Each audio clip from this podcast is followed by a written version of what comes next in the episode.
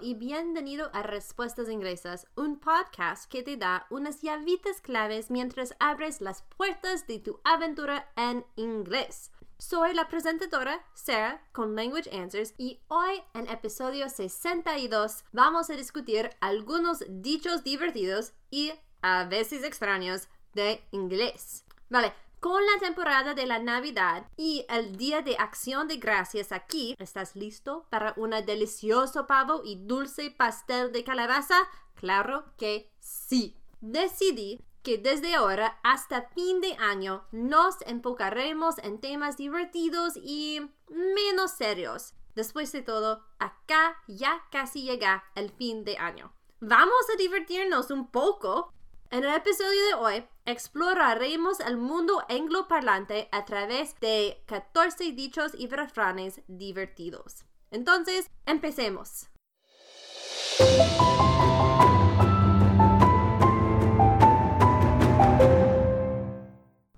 Miramos dos frases de cada país angloparlante en las que nos hemos enfocado a lo largo del año. Los Estados Unidos, el Reino Unido, el Canadá, la isla de Man, la Malta, el Jersey y el Guernsey. Primero, tenemos el país de los Estados Unidos. Y número uno es They are like two peas in a pod. They are like two peas in a pod. La traducción literal es Ellos son como dos guisantes en una vaina.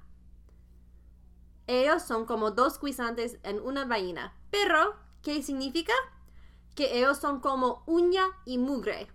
Esto es un dicho colombiano, ¿sí? Pero, pero también se usa cuando estás hablando de dos personas que son muy cercanas y que se lleven muy bien, tal vez sean mejores amigos, etc. Un ejemplo es These two girls are like two peas in a pod. Estas chicas son como uña y mugre. La segunda frase es up the creek without a paddle. Up the creek without a paddle. O puedes decir up a creek without a paddle. La traducción literal es por el arroyo sin remo.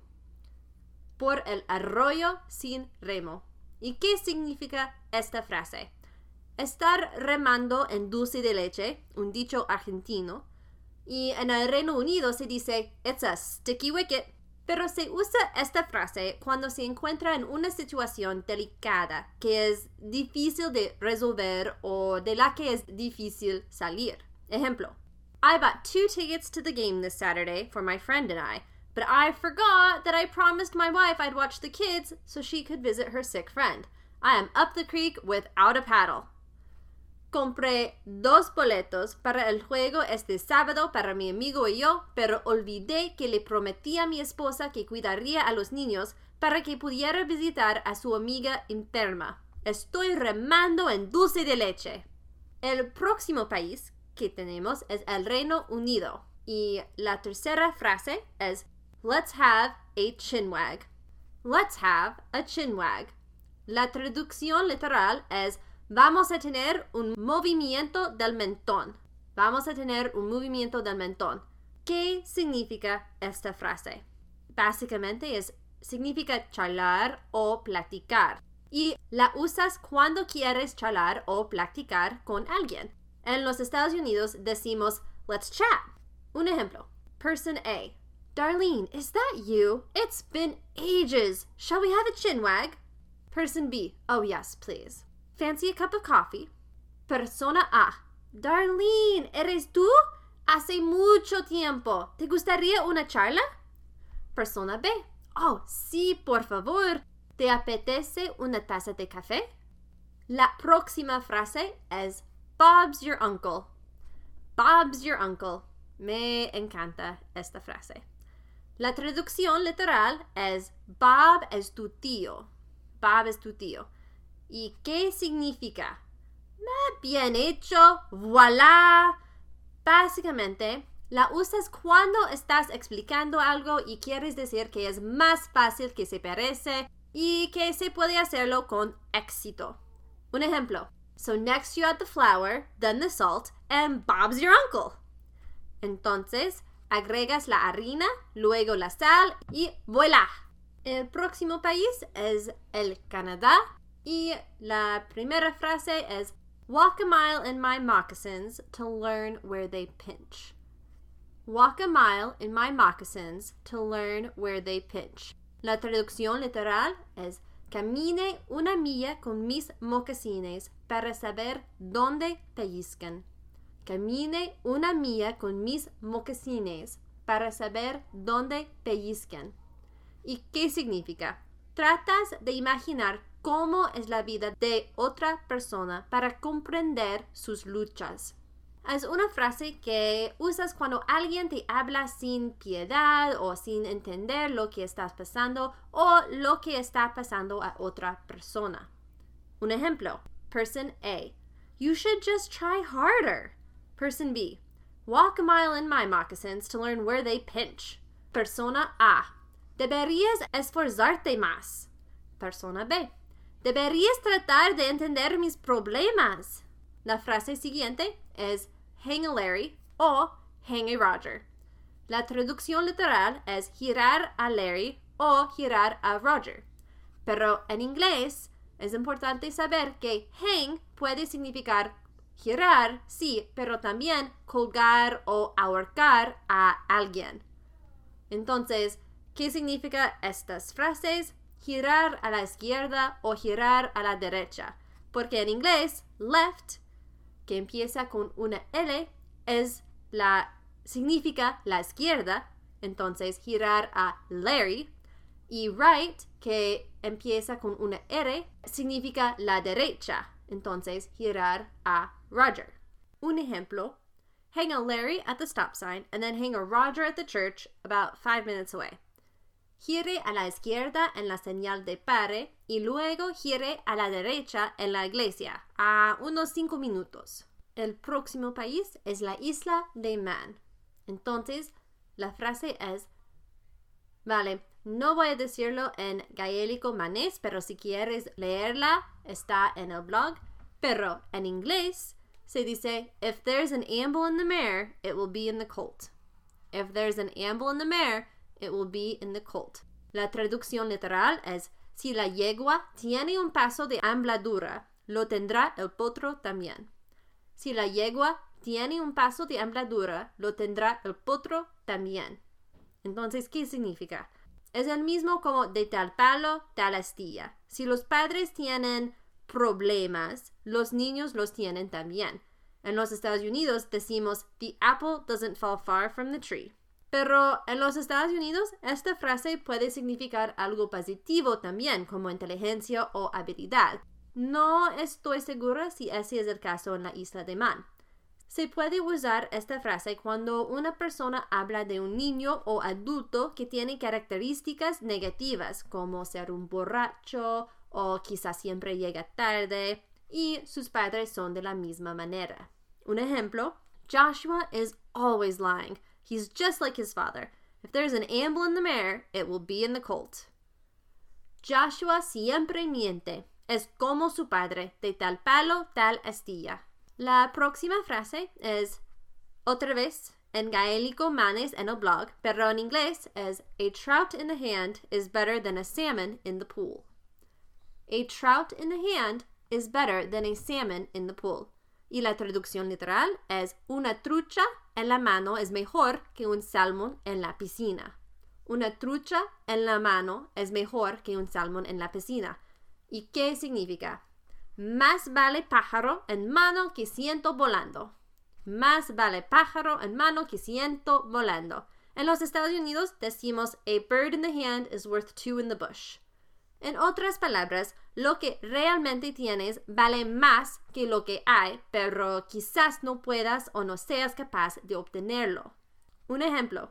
Little girl. Mom, I want to buy more books. Mother. You haven't read the ones you have. A trout in the hand is better than a salmon in the pool. Niña. Mamá, quiero comprar más libros. Madre. No has leído los que tienes. Más vale pájaro en mano que ciento volando. Y otro país es la Malta. Entonces, la primera frase es do well and forget it, do ill and remember it. Do well and forget it, do ill and remember it. Y la traducción literal es hazlo bien y lo olvidarás. Hazlo mal y lo recordarás. ¿Qué significa? Vale, si haces algo bien, no lo recordarás. Son las cosas en las que fracasas que recuerdas para siempre. No estoy segura, pero pienso un tiempo bueno para usarla sería cuando alguien está tratando de hacer algo y es muy difícil. O quizás tiene miedo de fallar en algo. Un ejemplo, person A. What happens if I fail? Person B. Do well and forget it, do ill and remember it. Persona A. ¿Qué pasa si fallo? Persona B. Tú puedes aprender del fracaso más que el éxito. Y la segunda frase de Malta, vale, no voy a decirlo en maltés, pero está en el blog, pero en inglés. Do not buy fish while they are still in the sea. Do not buy fish while they are still in the sea. Y la traducción literal es no compres pescados mientras todavía estén en el mar. No compres pescados mientras todavía estén en el mar. ¿Y qué significa? No debes invertir en cosas que no están garantizadas. En los Estados Unidos decimos un refrán similar, don't count your chickens before they hatch. Esta frase de Malta se usa cuando alguien está pensando en comprar algo arriesgado o que no parece seguro. Un ejemplo. Person A. I think I might invest in a spam paste. I'll be rich. Person B. That sounds iffy. Don't buy fish while they are still in the sea. Persona A. Creo que podría invertir en una pasta de jamonilla. Seré rico. Persona B. Eso me suena um, dudoso. No debes invertir en algo tan terrible. El próximo país es Jersey y la primera palabra es pushdang. Pushdang. Y de verdad no hay una traducción literal. Empujar significa push y dang puede significar caramba, pero push significa nada, a menos que estés en Jersey. ¿Vale? ¿Qué significa esta palabra? Una bicicleta. Entonces, un ejemplo. I rode my push to work today. Hoy fui en bicicleta al trabajo. Y la segunda palabra es bichis. Bichis. Y otra vez, no hay traducción literal porque no es una palabra a menos que estés en Jersey. Entonces, ¿qué significa? Es yerga para las patillas. Las patillas. Entonces, un ejemplo. Do you like my sideburns? ¿Te gustan mis patillas? Y sí, lo sé. Estos ejemplos o estas palabras son un poco extraños y arbitrarios, pero fue realmente difícil para encontrar dichos únicos de Jersey. Entonces, perdón, pero aquí estamos.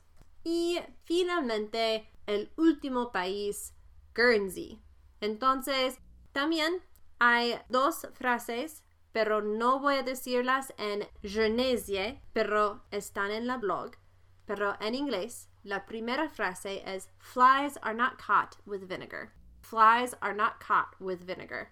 Y la traducción literal es las moscas no se capturan con vinagre. Las moscas no se capturan con vinagre. ¿Y qué significa? Cuando se hace algo en una manera cruel o desagradable, no vas a obtener lo que quieres. En los Estados Unidos decimos un refrán similar. You catch more flies with honey. You catch more flies with honey. Entonces, Puedes usar esta frase cuando alguien se está comportando como un mocoso mientras te pide algo. Un ejemplo. Person A.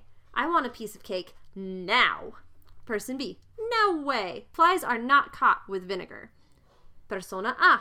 Quiero un pedazo de pastel ahora. Persona B. De ninguna manera, no con esa actitud, di por favor. Y la última frase de este episodio en inglés, as fat as a lump of suet. As fat as a lump of suet. Y la traducción literal es tan gordo como un trozo de cebo. Tan gordo como un trozo de cebo. ¿Y qué significa? que alguien está realmente gordo. Sebo es la grasa de un animal. En inglés decimos fat para significar gordo, pero también para grasa. Entonces, si alguien está tan fat como suet o animal fat, está muy gordo. No es una frase muy amable, pero puedes usarla como advertencia este día de acción de gracias. Un ejemplo. Person A. I think I'll have another slice of pie. Person B. You've already had five slices. Keep this up and you'll be as fat as a lump of suet. Persona A. Creo que tendré otra rebanada de pastel. Persona B. Ya has comido cinco rebanadas. Sigue así y vas a engordar. Entonces, Bob's your uncle. 14 frases divertidas y un poco raras en inglés. ¿Cuáles son algunas de tus frases favoritas en inglés? Cuéntemelas en los comentarios o envíame una nota. Me encantaría oírlas.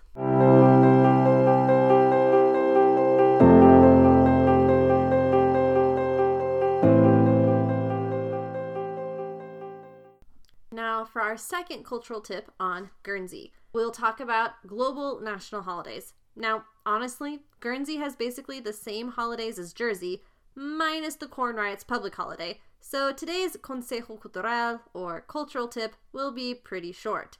You can also see these holidays in the cultural tip from Episodio 58. So there's New Year's Day, which is always celebrated on January 1st. There's Mothering Sunday, which is March 14th. Now, it's not a public holiday, but it is celebrated on the fourth Sunday of Lent. I talked about this in Episodio 38's cultural tip with the United Kingdom, how its origins are not the same as Mother's Day, even though it's celebrated similarly in modern times. Good Friday is April 2nd, which is always the Friday before Easter. Easter Sunday is April 4th, so Easter Monday, the public holiday, is April 5th. Now, the May Bank holiday on May 3rd is also known as UK's early May bank holiday or May Day, and it's always celebrated the first Monday in May. There's Liberation Day, which is May 9th, and it's always May 9th. And the Bailiwick of Guernsey is made up of several islands, which includes Guernsey, Sark, Alderney, and a few other smaller ones. Now, while both Guernsey and Jersey were freed from Nazi rule on May 9th, 1945, during World War II, Sark had to wait until May 10th, and Alderney had to wait until May 16th. There is the Spring Bank holiday on May 31st, which replaced Whit Day. You can also see Episodio 38 for more information on that, and it is always the last Monday in May. Father's Day is June 20th. It's not a public holiday, but celebrated the third Sunday in June. There's the Summer Bank holiday, which is August 30th, which is celebrated the last Monday in August. And then, of course, there's Christmas Day, which is always December 25th. Now, this is a Saturday this year, so they will get December 27th, that following Monday, off. And lastly, Boxing Day, which is December 28th. Now, see Episodio 38 for more information, but generally Boxing Day is celebrated on December 26th. But because it falls on Sunday this year, which is a weekend, it's moved to the following Tuesday, December 28th. And honestly, there are no unique national holidays that we have for Guernsey that we haven't already talked about in a different episode. Now, one last thing since Thanksgiving is coming up, and this is a relatively short cultural tip. Here in the US, people have a bad habit of skipping over Thanksgiving and beginning to decorate for Christmas, listening to Christmas music in early November, etc. You know who you are. Just kidding, but not really. So, anyways, to help combat this monstrosity, here are some Thanksgiving songs you can play until after the 25th, and then you can switch to Christmas music. For those of you who are not reading the blog, these links will all be in the episode show notes, so never fear, you will still be able to see these videos. But if you're reading the blog, the videos are just embedded into the page. So the first one is Matthew West's Gobble Gobble music video, and it is just too funny not to share. It's the perfect Thanksgiving song. Now, you also need a song that's very sweet. So Ben Rector has the Thanksgiving song. It's quite lovely. Well done. There's also a link to the country music style version of this song, which, as you all know, I absolutely adore country, so it seemed very fitting. And then there's a Thanksgiving medley by Saddleback Worship because, most importantly, we should be giving thanks to God for the good things in our lives. It's really what the day is all about being grateful for what we have. So, there is a great medley for you to just give God thanks for all the good things in your life. And lastly, on that same vein, there is an adorable thankful video. It's a children's Thanksgiving song by Shauna Bell Edwards, and it's got a lot of little kids singing praises to God and just saying what they're thankful for. And it's so cute. So there you go. There are four serious and kind of funny and adorable Thanksgiving songs. Now you have no excuse not to listen to them on the day of. I'm just, honestly, I'm not that big of a stickler, although in our house we don't listen to Christmas music until after Thanksgiving. I hope you have a great Thanksgiving if you are here in the US and celebrating it, and if you're not, why not go ahead and try having some Thanksgiving food to just kind of enjoy the day with us? Cranberry relish, pumpkin pie. Honestly, I highly recommend the pumpkin pie. It's one of my favorite dishes. And the sweet potato, sweet potato casserole. Mmm, so good. All right, now I'm all psyched for Thanksgiving. Anyways, one final note. If you are wishing for some fall vocabulary, because we are just past Halloween and on our way to Thanksgiving, check out Episodio 20, Vocabulario del Otoño. It is one of my older ones, and so you can also see the PowerPoint on YouTube. In the meantime, I hope you have a wonderful Thanksgiving, and I will see you in two weeks.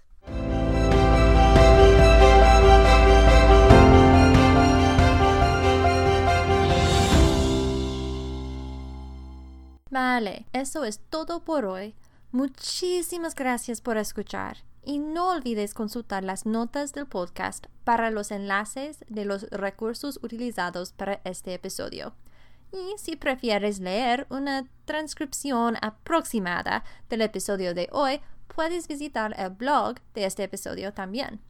Me encantaría ayudarte con tu travesía de inglés. Así que si tienes preguntas de la cultura o gramática de inglés, necesitas una editora o nuevo contenido para tu sitio de web o aún una tutora, puedes contactarme a contact at languageanswers.com o visitar mi sitio de web para más información a www.languageanswers.com. Recuerda, Aprender un idioma es una travesía para toda la vida. Embrace it, enjoy it, and share it. Nos vemos en dos semanas. Hasta luego.